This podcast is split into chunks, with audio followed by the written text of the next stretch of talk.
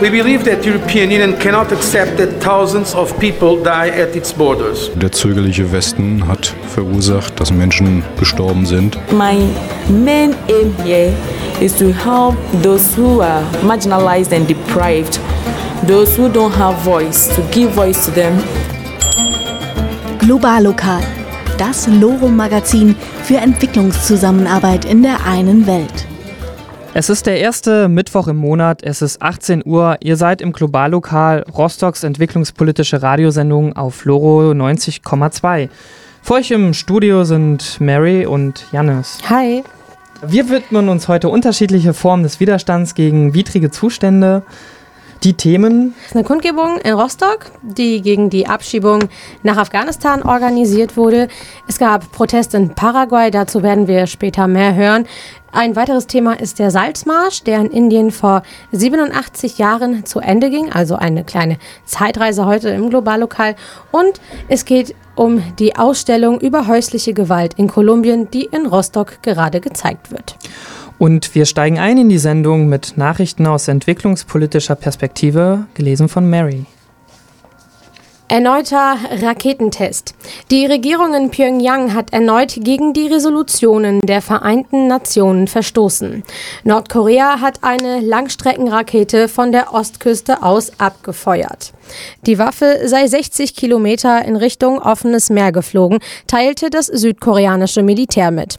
Die Vorsitzende der deutsch-koreanischen Parlamentariergruppe im Bundestag verlangte im Deutschlandfunk ein abgestimmtes chinesisch-amerikanisches Vorgehen gegenüber Pyongyang. Morgen treffen sich US-Präsident Trump und, ein, und sein chinesischer Amtskollege Xi Jinping, um ihren Umgang mit Nordkorea abzustimmen. Kriegsreste beseitigen. Viele Teile der Welt sind vermint. Daran erinnerte die Organisation Handicap anlässlich des gestrigen UN Landminentags. Die Zahl der Opfer von Unfällen mit Minen und Blindgängern ist im letzten Jahr um 75 Prozent gestiegen. Schuld daran ist unter anderem die massive und systematische Bombardierung mit explosiven Waffen in bewohnten Gebieten im Irak, in Syrien, im Jemen oder in der Ukraine. 90 Prozent der Menschen, die durch den Einsatz von Explosivwaffen in bewohnten Gebieten getötet und verletzt werden, sind Zivilisten. Razzien gegen Homosexuelle.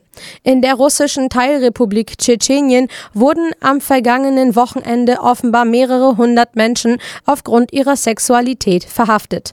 Nach Angaben der russischen Zeitung Novaya Gazeta wurden bei den Razzien gegen Homosexuelle außerdem drei Menschen getötet.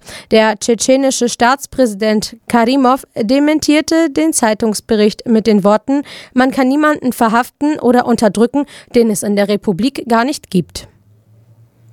Raubbau verboten. Den Abbau von Mineralien hat das Parlament von El Salvador untersagt. 69 von 82 Abgeordneten stimmten dafür. Die Entscheidung wird von großen Teilen der Bevölkerung gefeiert, berichtete das Nachrichtenportal Amerika 21 am Montag. Umweltschutzorganisationen hatten diesen Schritt schon lange gefordert.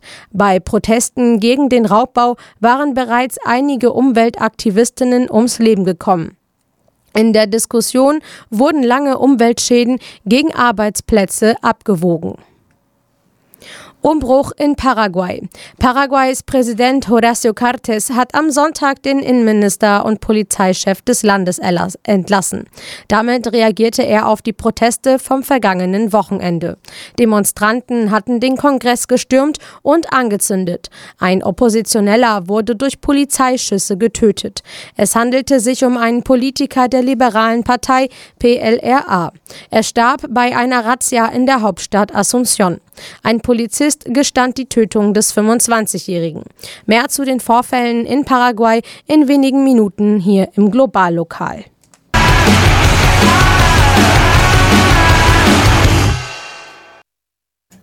Etwa 150 Leute sind am vergangenen Freitag in der Rostocker Innenstadt am Kröperliner Tor zusammengekommen. Die Sonne schien, doch der Anlass des Zusammenkommens war ein trauriger. Diese Woche Montag wurden wieder 15 Personen nach Afghanistan abgeschoben. Darunter war diesmal ein junger Mann aus Rostock, der schon einige Jahre hier gelebt hat und sich gut integriert hat. Er hatte einen Job und er war nicht abhängig von Sozialleistungen. Und er hatte hier eine Verlobte. Ich bin Yalda, ich bin 23 Jahre alt, komme aus Afghanistan. Yalda hat mich gebeten, ähm, weil das schlimm ist für sie, das äh, vorzutragen, dass ich das übernehme. Mein Mann wurde am Montag durch die Polizei festgenommen. Es war um 11 Uhr und ich war unterwegs zu meiner Arbeit, als er mich angerufen hat. Ich habe mich dann sofort auf den Weg nach Hause gemacht, aber er war nicht mehr da, als ich angekommen war. Bevor er mitgenommen wurde, hat er die Polizisten gebeten, mich noch mal kurz sehen zu dürfen, aber sie waren nicht bereit zu warten, damit wir uns verabschieden können. Sie haben ihn sofort nach München gebracht und am Montagabend nach Afghanistan abgeschoben. Was bisher eine politische Debatte war, die in der Bundesregierung und im Landtag stattfand, wird nun greifbar. Der Freund eines Freundes oder jemand, den wir kannten, sitzt plötzlich in einem Flieger nach Afghanistan. و در 27 مارس که هفته امید دوشنبه 15 نفر از, افغان، از آلمان در افغانستان دپورت شدن و یکیشون هم از روستوک بودن die deutsche Regierung hat durch die Abschiebung meines Mannes nicht nur sein Leben hier zerstört, sondern sie haben auch mein Leben, meinen Weg, meine Zukunft und meine Pläne zerstört. Und ich weiß nicht, wie es jetzt weitergehen soll. Diese Männer werden jetzt in ein Land geschickt, in dem sie keine Sicherheit und keine Perspektive haben. Das alles macht vielen anderen Afghanen hier in Deutschland Angst. Wir wissen nicht, wer als nächstes abgeschoben werden könnte. Das Märchen von der Sicherheit in Afghanistan ist eine Lüge. Menschen, die nach Afghanistan abgeschoben werden, sind möglich Opfer von solchen Anschlägen. Ich fordere hiermit die Landesregierung von Mecklenburg-Vorpommern auf, die Abschiebung sofort zu stoppen. Die Proteste werden weitergehen. So wie am Montag viele Leute in München direkt vor der Abschiebung am Flughafen demonstriert haben, zeigen wir hier heute. Diese Abschiebungen sind Unrecht. Es gibt noch Menschen, die an Freiheit glauben. Die Freiheit jedes Menschen, sich an dem Ort, an dem er leben möchte, frei zu wählen und dort, wo er sich in Sicherheit fühlt. Soweit einige Einblicke in die Kundgebung gegen Abschiebung nach Afghanistan, die am Freitag stattfand. Den bewegenden Redebeitrag von Yaldal Soltansade, der Verlobten des abgeschobenen Satyat, werden wir zum Ende der Sendung in kompletter Länge ausstrahlen. Wir hören jetzt erstmal Musik von der ersten Rapperin aus Afghanistan. Sie ist aus ihrem Herkunftsland geflohen und lebt inzwischen in Berlin. Hier ist Paradise Sururi mit ihrer 143-Band und dem Song Hammer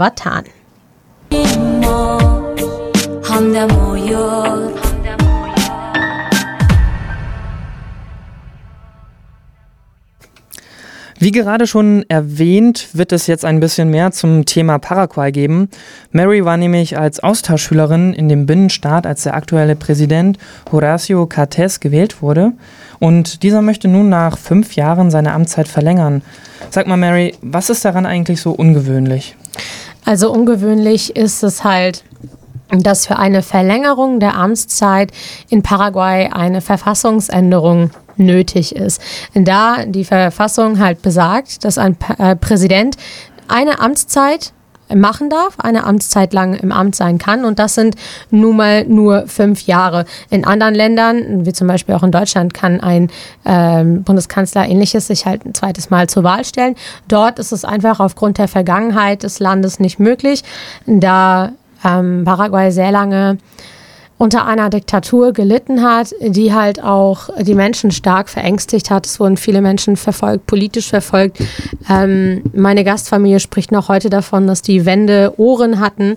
Also sehr viel politische Verfolgung gegenüber Andersdenkenden, gegenüber Homosexuellen, gegenüber Menschen, die auch nicht religiös waren. Es ist ja ein sehr katholisches Land. Und äh, ja, genau, also es ist einfach eine Verfassungsänderung nötig, damit der Präsident wiedergewählt werden kann. Und das ja, verursacht jetzt sozusagen die Proteste. Was allerdings auch noch ein Fakt ist, die älteren Leute, viele Leute sind äh, natürlich sehr konservativ eingestellt, was ebenfalls auch durch die, ähm, durch die Kirche nun mal einfach ein Fakt ist. Und viele Leute sind zwar mit dem Präsidenten an sich sehr zufrieden, aber die Verfassungsänderung und die Tatsache, dass es sich vielleicht wieder in eine Diktatur wandeln könnte, die geht sogar den konservativen Menschen total gegen den Strich. Ja.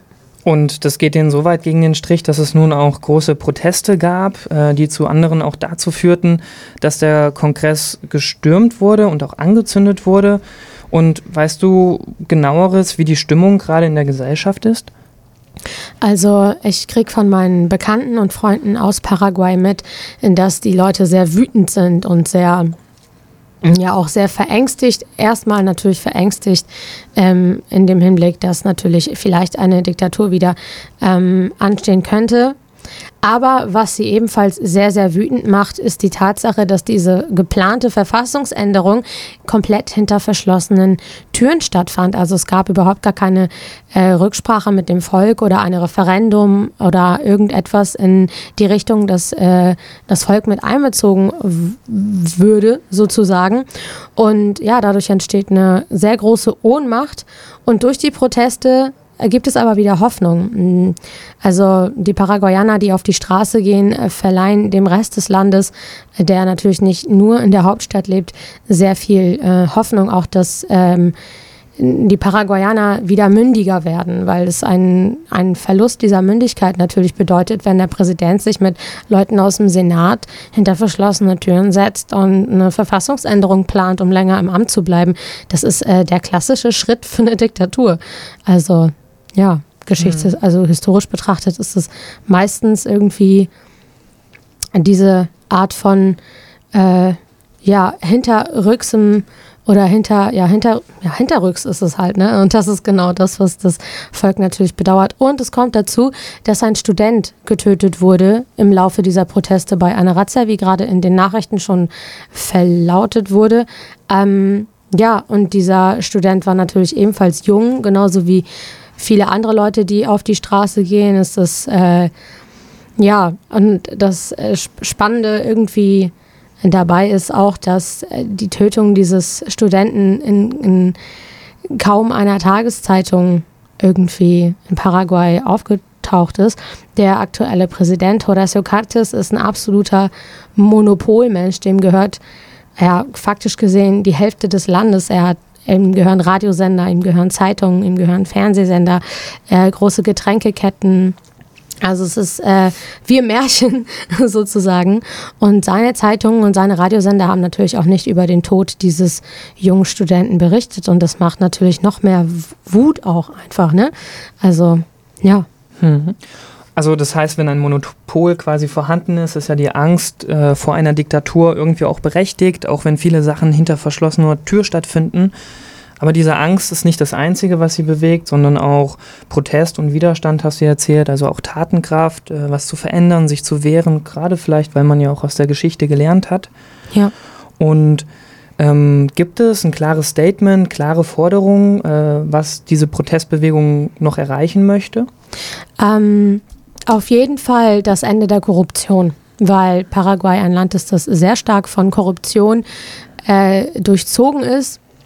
Ähm, Leute in Paraguay sagen immer, unser Land ist unglaublich reich, aber es wird einfach falsch verwaltet. Dadurch, dass sehr viel Geld einfach in private Taschen sickert aus öffentlichen Geldern, sei es sonst was. Es gibt äh, Berichte oder es gibt auch äh, Reportagen darüber, wie hohe Leute im Gericht oder auch Minister einfach überhaupt gar nicht zur Arbeit erscheinen oder irgendwelche Kinder von ihnen anstellen, aber die gar nicht arbeiten. Also es ist alles so, ähm, man, man macht das einfach so. Also das, dieses Bewusstsein, dass ein, ein Rechtsstaat nur dann funktionieren kann, wenn nicht alles korrupt ist. So, das ist halt die Hauptvoraussetzung, dass die Korruption ein Ende hat und auch die Polizeigewalt, die einhergeht mit den Demonstrationen und die man auch auf der Straße oder täglich einfach spürt. Das ist Polizeiwillkür, die die Leute erleben.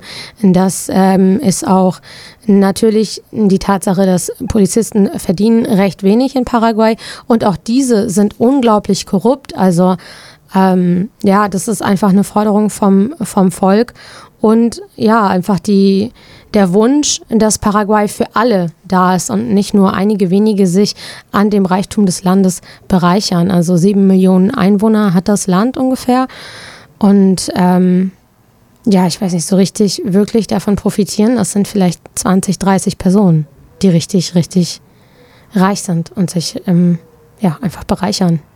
Mhm. Also die gesellschaftliche Lage nach wie vor trotz ja, der Situation irgendwie äh, sehr problematisch, schwierig. Jetzt ist es ja ein, ein aktuelles Geschehnis, was stattfindet, sicherlich auch schwer einschätzbar, wie es jetzt genau weiterläuft. Äh, stehst du zufällig irgendwie in Kontakt noch mit Leuten oder äh, wie sie die Bewegung gerade wahrnehmen? Wie könnte es weitergehen? Mm, also ich weiß, dass ähm, die Studenten der Stadt Asunción sich mehrheitlich dazu entschlossen haben, weiter zu protestieren vor dem Kongress, auch zu kampieren und so lange dort zu bleiben, bis diese geplante Verfassungsänderung vom Tisch ist. Ähm, inwiefern diese Maßnahme dann am Ende zielführend ist, das wird sich noch zeigen. Der Präsident der oder der aktuelle Präsident Horacio Cartes ähm, der hat in einem Video auch gesagt, dass er die Gewaltausschreitungen sehr bedauert und auch, dass der verstorbene Student, dass äh, das überhaupt keine Maßnahme ist, beziehungsweise er sich sozusagen dafür entschuldigt, aber dass äh, die Bevölkerung glaubt ihm halt nicht mehr so richtig, was ja einfach auch, äh, ich würde sagen, eine Konsequenz dessen ist, was passiert ist. Und ja, also die Perspektiven sind unklar, aber es wird auf jeden Fall weiter protestiert, bis diese Verfassungsänderung vom Tisch ist. Okay, dann vielleicht soweit erstmal zu der ja. aktuellen Lage in Paraguay. Und äh, ich glaube, was wir daraus ziehen können oder was wichtig ist, dass man irgendwie Krach machen muss, dass man darauf aufmerksam machen muss, auf die Lage ja. äh, hinweisen, was schief läuft und entsprechend auch einen Protest formulieren oder äh, eigene Wünsche formulieren und dafür kämpfen. Und wir wollen jetzt im nächsten auch mit etwas Krach wahrscheinlich äh, ja. weitermachen. The Force ist ja auch ein schöner Name dann in dem Zusammenhang. Ja. Ne? Und äh, The Force ist eine paraguayanische Trash-Metal-Band aus, wie heißt der Ort? As Asunción, das ist die Asunción. Hauptstadt. Ah, okay. Unter Vertrag sind sie bei einem brasilianischen Label Kill, äh, Kill Again Records. Und äh, The Force hatte bereits Auftritte in Paraguay, Brasilien, Bolivien und Argentinien und sind in Lateinamerika an sich eigentlich recht bekannt. Genau, und ja. das Lied hören wir uns mal an.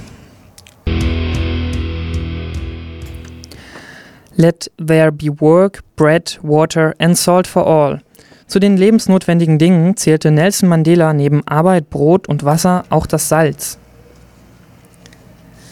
Salz ist es auch, das eine besondere Rolle in der Geschichte der indischen Unabhängigkeit äh, vom kolonialen Großbritannien einnimmt.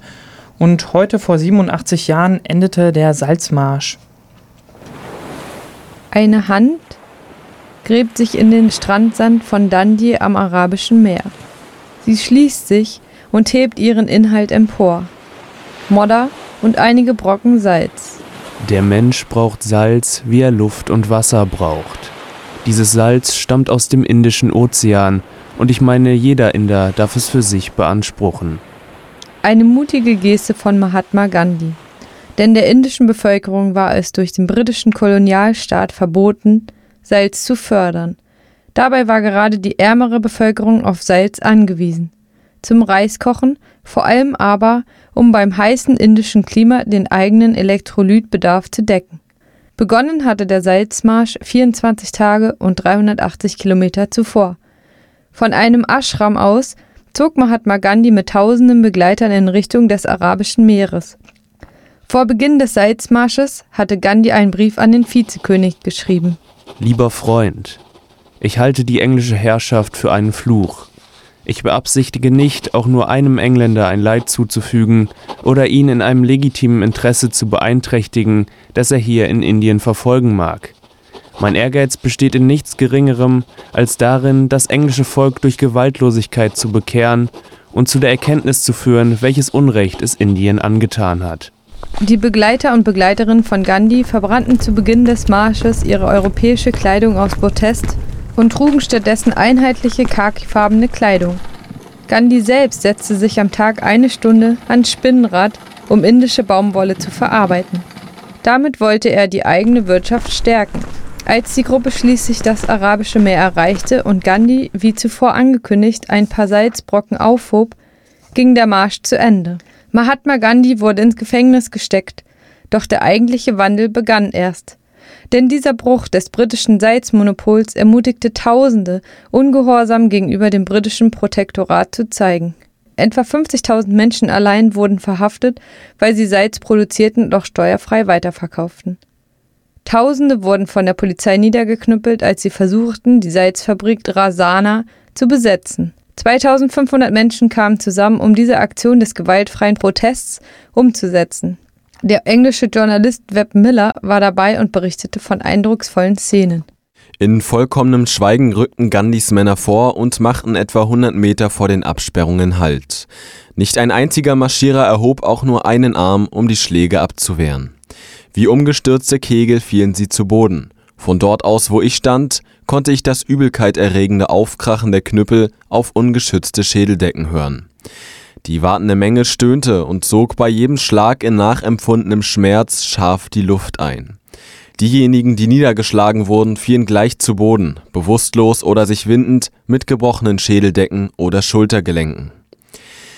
In zwei oder drei Minuten war der Boden mit Menschen bedeckt. Große Blutflecken erschienen auf den weißen Gewändern. Die anderen schritten, ohne aus den Reihen zu brechen, schweigend und hartnäckig weiter, bis man sie niederschlug. Schließlich geriet die Polizei über die Widerstandslosigkeit außer sich. Sie hatte wohl dasselbe Gefühl hilfloser Wut wie ich angesichts der demonstrativen Wehrlosigkeit. Sie fing an, die Kauernden wütend in den Bauch und in die Weichteile zu treten. Die so Betroffenen wandten sich und winselten vor Schmerz, was die Wut der Polizisten nun noch zu steigern schien, und die Menge war wieder nah daran, ihren Führern zu entgleiten. Die Polizei begann nun, die hockenden Menschen an Armen und Beinen zu schleifen, manchmal hundert Meter weit, und in die Gräben zu werfen. Zwei Menschen starben, doch ein Großteil der indischen Bevölkerung stand weiterhin hinter dem Protest. Wer sich nicht traute, in die körperliche Auseinandersetzung zu gehen, konnte die antikolonialen Bestrebungen durch einen Kaufboykott britischer Waren unterstützen. So wie die Briten Amerika durch den Tee verloren, so mussten sie Indien durch das Salz verlieren, kommentierte eine amerikanische Tageszeitung. Und tatsächlich, 1931 wurde Gandhi aus der Gefangenschaft entlassen und zu Gesprächen mit dem britischen Vizekönig in Indien geladen. Die Briten verkündeten eine Generalamnestie für die Inhaftierten. Das britische Salzmonopol war gebrochen. Bis zu Indiens Unabhängigkeit allerdings dauerte es noch 16 Jahre. Danke, Marike, für diesen Einblick in die Geschichte. Heute am Jahrestag des Salzmarsches. Mahatma Gandhi ist übrigens nicht unumstritten. Zwar setzte er sich für die Loslösung von der britischen Regierung ein, doch Gandhi wurde vorgeworfen, zu viele Kompromisse in den Verhandlungen einzugehen. Außerdem kam Gandhi selbst aus einer hohen Kaste und befürwortete das Kastensystem des Hinduismus. Sein Foto hängt heute in Regierungsbüros anders als das von BR Ambedkar. Er stammte aus der Kaste der Dalit, der Unberührbaren. Obwohl es Mitgliedern dieser Kaste verboten ist, wurde er Jurist. Ambedkar setzte sich für das Ende des Kastensystems ein, forderte Frauen- und Arbeiterinnenrechte ein. Viele Menschen aus unteren Kasten haben noch heute das Foto von BR Ambedkar bei sich zu Hause hängen. Je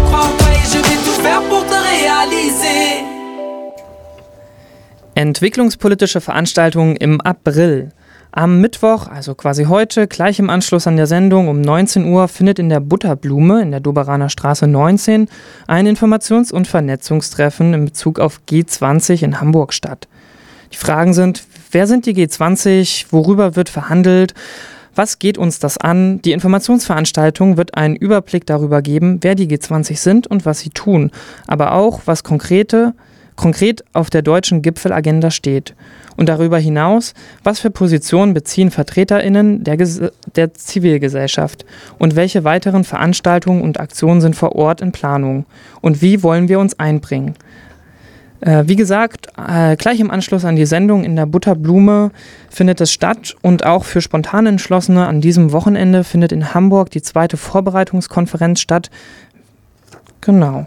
Dann haben wir noch den Donnerstag, morgen am 6. April bis äh, zum 9. April findet äh, im Ökohaus eine Multiplikatorinnen-Ausbildung statt und in dem Workshop wird Hintergrundwissen zum Thema Ernährung in einer globalisierten Welt vermittelt. Darüber hinaus werden viele Methoden für die Arbeit mit Schulklassen vorgestellt und Einblicke in das umfassende didaktische Material bei Ökohaus gegeben. Also man bekommt das Handwerkzeug, mit dem man dann selbst Projekttage zum Thema Essgewohnheiten, Produktionswege und Hand äh, Handlungsoptionen äh, vor der eigenen Haustür durchführen kann. Die Weiterbildung, Weiterbildung findet im Rahmen der Multiplikatorinnen-Ausbildung vom Ökohaus e.V. statt. Am Ende des Workshops gibt es dann eine Teilnehmerinnenbestätigung und gegen Honorar können selbstständige Bildungsveranstaltungen in Schulen durchgeführt werden. Am Donnerstag, den 13. April um 19 Uhr im Peter-Weiß-Haus wird der Film The Awaking, ein Zustand der Lebensrealität von Roma, gezeigt. Zum Anlass des Internationalen Tags der Sinti und Romna wird der Film The Awaking gezeigt. Filmemacher Kindern Ermini wird mit dabei sein und Fragen beantworten. The Awaking, das Erwachen, ist ein Zustand der Lebensrealität von Roma, die abgeschoben wurden. Welche Psycho welchen psychologischen Effekt hat die Abschiebung auf die Menschen? Wie ergeht es den Kindern und Jugendlichen, die in Deutschland aufgewachsen sind und nun in einem fremden Land aufwachen, fern von ihren Freunden und Freundinnen und ihrem gewohnten Umfeld?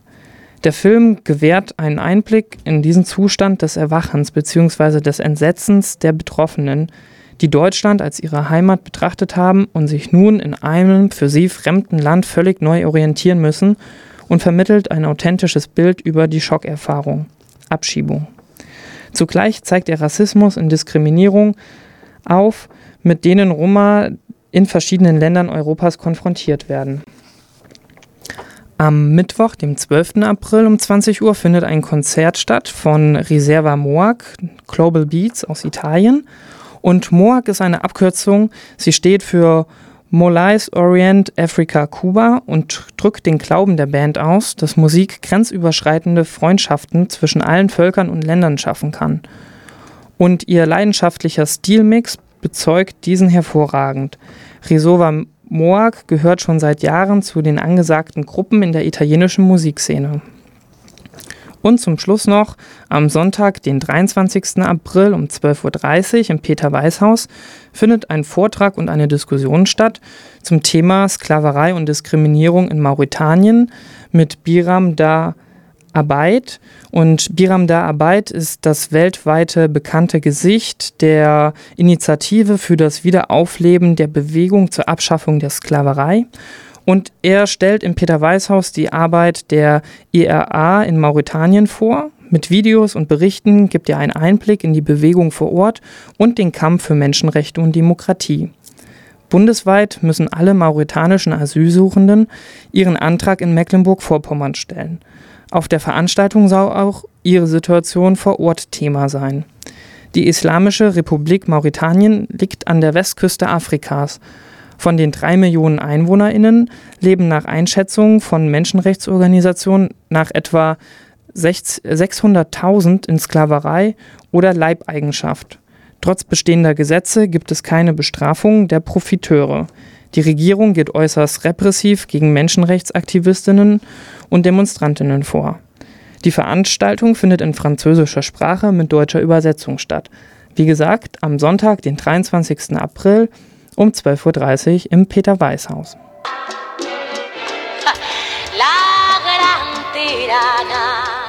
La Gran Tirana oder auch Tirano, ja, so hieß der Song, den ihr gerade gehört habt, von Gabilonia.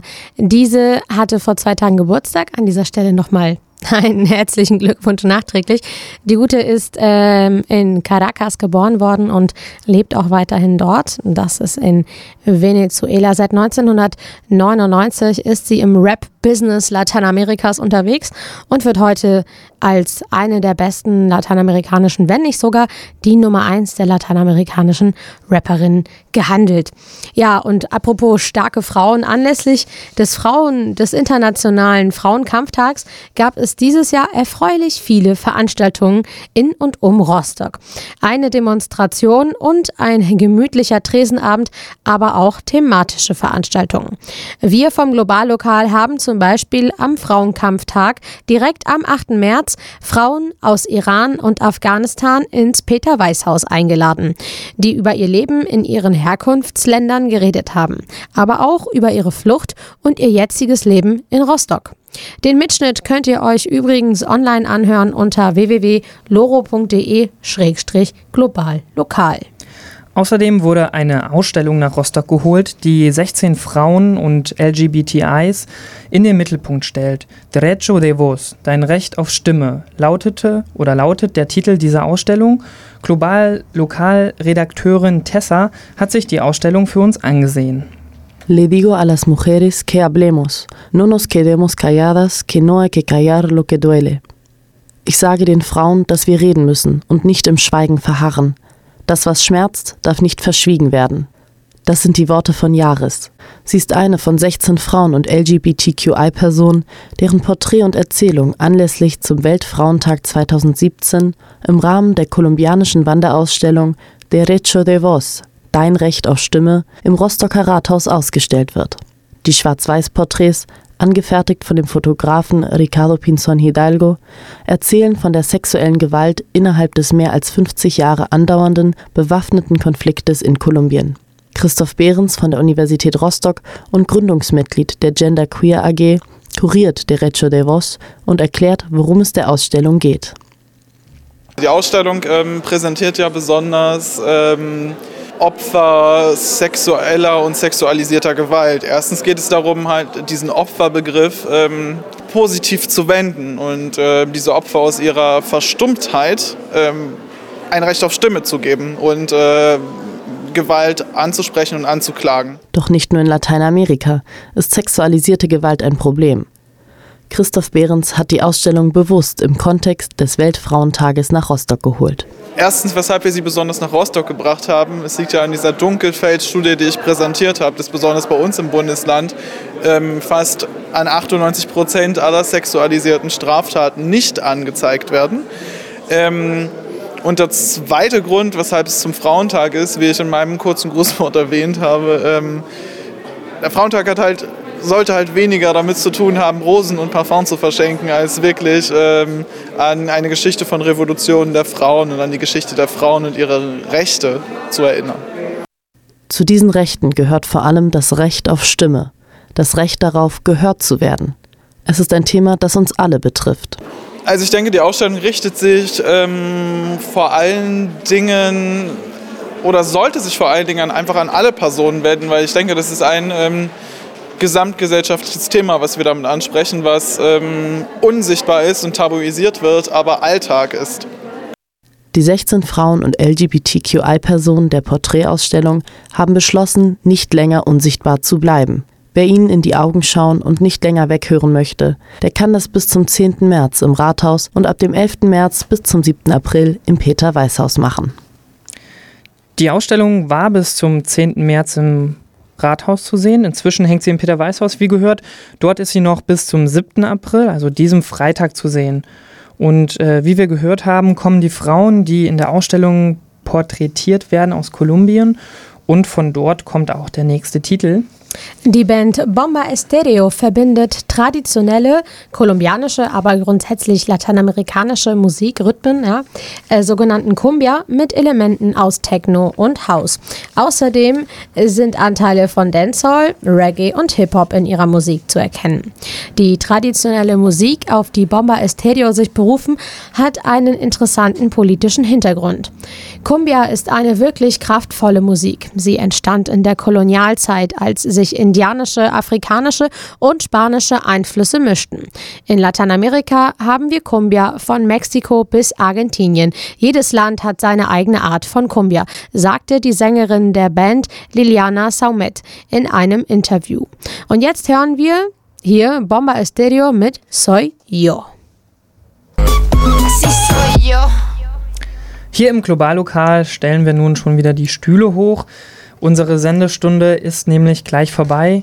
Die Wiederholung dieser Sendung hört ihr wie immer am kommenden Samstag um 14 Uhr hier bei Loro. Und außerdem stellen wir all unsere Sendungen online. Die könnt ihr hören unter www.loro.de slash globallokal. Wenn euch die Sendung gefallen hat, dann freuen wir uns natürlich. Wenn ihr Hinweise, Anmerkungen oder ganz besonders begehrt Feedback habt, dann immer her damit. Schreibt einfach eine E-Mail an globallokal.loro.de.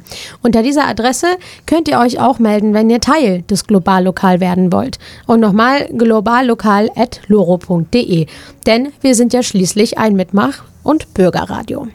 Im Studio waren heute für euch Jannis und Mary. Jo. Wir verabschieden uns. Bis zum nächsten Mal, 18 Uhr, am ersten Mittwoch im Monat. Das ist dann quasi der nächste. Äh, der 3. Mai. Der 3. Mai, ja. sagen wir es einfach so. Jetzt, okay. jo, jetzt zum Abschluss noch etwas. Äh, hören wir unser Denkmal, wie jedes Mal. Und äh, das kommt heute von Yalda Soltansade, der Verlobten von Satyat, äh, der aus Rostock nach Afghanistan abgeschoben wurde. Und wir haben vorhin schon einen kurzen Ausschnitt davon gehört. Bei der Kundgebung gegen Abschiebung nach Afghanistan am vergangenen Freitag hat eine deutschsprachige Freundin den Text, den Yaldai geschrieben hat, verlesen, weil Yaldai selbst zu, geschockt, zu geschockt von der Abschiebung war. Und ja, diese bewegende Rede hören wir jetzt uns nochmal in ganzer Länge an. Wie ihr wisst, wurde am Montag ein 24-jähriger Mann aus Rostock nach Afghanistan abgeschoben. Er war seit 2010 in Deutschland. Zuerst war er drei Jahre in Bayern und dort hat er seinen Hauptschulabschluss gemacht. Dann ist er wegen seiner Frau nach Rostock umgezogen. Er hat sich gut integriert, er konnte gut Deutsch sprechen und hatte einen unbefristeten Job. Er verdiente ein gutes Gehalt und konnte sich und seine Frau finanzieren. Er wollte auch die Zukunftspläne seiner Frau ermöglichen und hat sie immer unterstützt. Ich bin seine Frau. Mein Mann wurde am Montag durch die Polizei festgenommen. Es war um 11 Uhr und ich war unterwegs zu meiner Arbeit, als er mich angerufen hat. Ich habe mich dann sofort auf den Weg nach Hause gemacht, aber er war nicht mehr da, als ich angekommen war. Bevor er mitgenommen wurde, hat er die Polizisten gebeten, mich noch mal kurz sehen zu dürfen, aber sie waren nicht bereit zu warten, damit wir uns verabschieden können. Sie haben ihn sofort nach München gebracht und am Montagabend nach Afghanistan abgeschoben. Wir waren vor ein paar Monaten beim Standesamt, um unsere Eheschließung anzumelden. Aber wir wurden weggeschickt, weil unsere Geburtsurkunden fehlten. Wir konnten die für ihn besorgen und meine wurde auch bestellt. Aber das hat leider nicht geholfen. Die deutsche Regierung hat durch die Abschiebung meines Mannes nicht nur sein Leben hier zerstört, sondern sie haben auch mein Leben, meinen Weg, meine Zukunft und meine Pläne zerstört. Und ich weiß nicht, wie es jetzt weitergehen soll. Das ist unmenschlich und ungerecht. Ohne meinen Mann habe ich keine Hoffnung mehr, hier zu bleiben, zu lernen und zu arbeiten. Welche Art von Gerechtigkeit ist das, von der die Regierung spricht? Welche Art von Demokratie soll das sein? Was bedeutet Ehe dieser Regierung?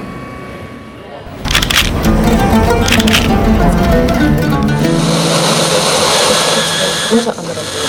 Revolutionär.